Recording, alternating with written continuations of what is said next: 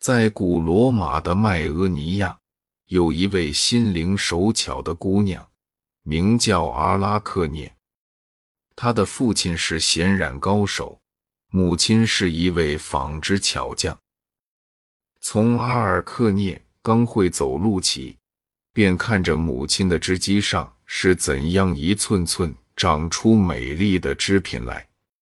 阿拉克涅常常忘了玩耍，眨着蔚蓝色的大眼睛，目不转睛地盯着母亲的双手，猜测着这双修长灵敏的手怎样织出开满鲜花或奔跳着小鹿、小兔的挂毯。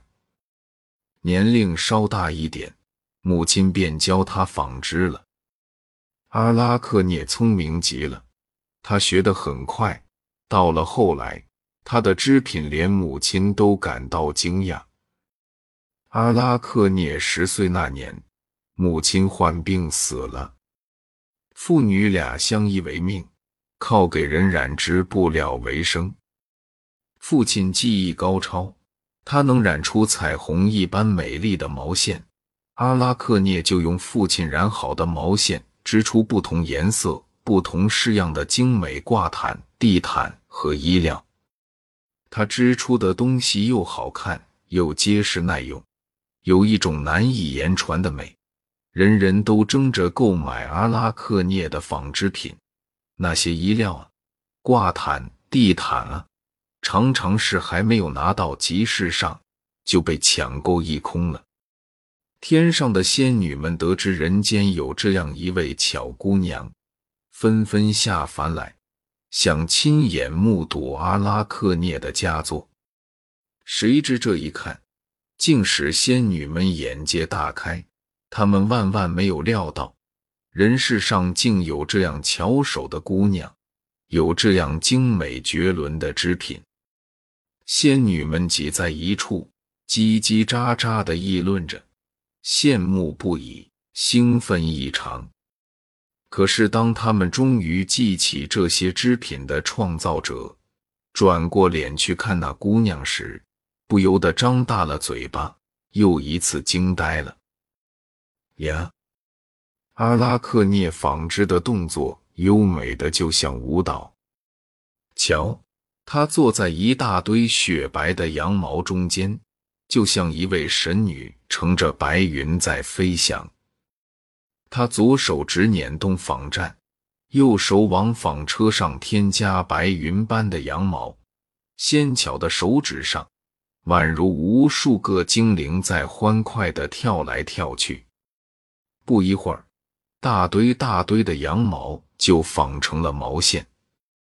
手艺高超的父亲接过毛线，转眼之间，已把成捆的毛线染上了七彩的颜色。晾干后，又堆在了阿拉克涅的织机旁边。阿拉克涅开动织机，思索片刻，飞快地把一捆捆毛线织成一件件美妙的成品。仙女们看着，赞美着，羡慕着。忘记了时间，当他们飞回天上的时候，天已经黑了。打那以后，林中的仙女、河里的仙女也都常常离开他们居住的葡萄园或者自己的河流，挤在姑娘窗台上看她纺织。他们也和天上的仙女一样流连忘返。阿拉克涅的纺织技艺。世界第一，这消息像长了翅膀，越传越远，最后传到天上的女战神弥涅瓦尔中，惹得他很不高兴。原来，在天神当中，最聪慧灵巧的，就要数女战神弥涅瓦了。虽然她是叱咤风云的战争之神，可做起纺线编织的手工来。是谁也比不上的。众神常常不惜使用最美妙的言辞夸奖他。现在听到仙女们啧啧不已的赞美阿拉克涅，他的面子可受不了。想来想去，他觉得只有让阿拉克涅承认手艺是跟女战神学来的，这样才能挽回自己的荣誉。于是，弥涅瓦变成一个满脸皱纹、头发灰白的老太婆，拄着拐杖，颤颤巍巍地来到阿拉克涅家。他站在门口，对正在忙碌的纺织姑娘说：“嗯，你的确织得不错。”但你得对女神恭敬些，去向弥涅瓦赔个不是，请她原谅你对她的不敬。女战神当然纺织的好。阿拉克涅看看这陌生的老太婆，不卑不亢的回答：“我并没有说她织的不好，而我的手艺却是父母传授的，不是向弥涅瓦学来的。”他没理由说我对他不敬。如果他肯来这儿，我们可以当场比一比。我就是女战神，老太婆说道。她立即恢复了头戴战盔、身着铠甲的原形，手上的拐杖则变成了金光闪烁的长矛。围观的人大吃一惊，纷纷跪拜在地，不敢仰视。只有阿拉克涅毫不慌张，他抬起娇嫩的脸儿，冲弥涅瓦笑笑，手中仍在捻动纺钉，继续纺线。弥涅瓦看看姑娘，又看看众人，怒冲冲的喊道：“抬织机来！比赛，比赛开始了！”各色各样的毛线堆成了两座小山。阿拉克涅和弥涅瓦坐在两台织机旁，全神贯注地织了起来。周围聚集着黑压压的人群，却静极了。人们屏住呼吸，看着这场人与神的竞赛。织机响着，两双巧手下面，银梭像翩翩起舞的仙鹤，一缕缕彩色的毛线流入了织机。不多一会儿，俩人都织好了。女战神弥涅瓦高傲的扬扬眉毛，举起了手中的挂毯。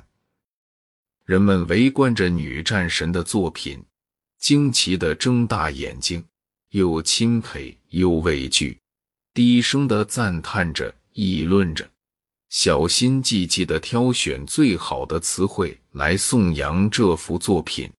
生怕惹这位聪颖而有威严的女神不高兴。弥涅瓦听够了人们的溢美之词，才说：“阿拉克涅呢？拿你的来比比吧。”随着阿拉克涅展开他的作品，大家立刻忘记了弥涅瓦的存在，禁不住大声喝起彩来：“啊，太美了！”太好了，这才叫精美绝伦。阿拉克涅，阿拉克涅，赛过天神的阿拉克涅，人们脸上流露出发自内心的由衷的赞叹之情。他们笑着，赞美着，为阿拉克涅感到自豪。得意的笑容从弥涅瓦那漂亮的面孔上倏然而逝，他气得脸色铁青，一下子跳起来，抢过阿拉克涅的挂毯，三下两下撕成碎片，往地下狠狠一摔，又拿起梭子在阿拉克涅头上使劲敲了几下，阿拉克涅美丽的脸一下子变得惨白。蓝色的大眼睛溢满了泪水，他愤怒地盯住弥涅瓦，嘴唇哆嗦着说道：“你，你，你欺人太甚！”说罢，他抓起一根捆毛线的绳子，拴在高高的织机上，把自己吊死了。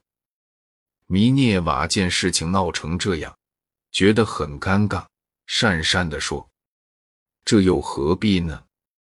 他上前把阿拉克涅解了下来，又对他吹了几口气，让阿拉克涅复活。阿拉克涅虽然活过来，但仍在昏迷之中。弥涅瓦转身走开，去地府的恶神那里要来了毒草的汁液。他把毒液洒在阿拉克涅身上，说道：“你这个坏姑娘，想一死了之，没那么容易。我不让你死，我要让你活着受罪。我要你变成蜘蛛。”永远悬在空中，而且要让你的后代们世世代代这样生活，得不到片刻休息，没有任何保障。说完，弥涅瓦回天上去了。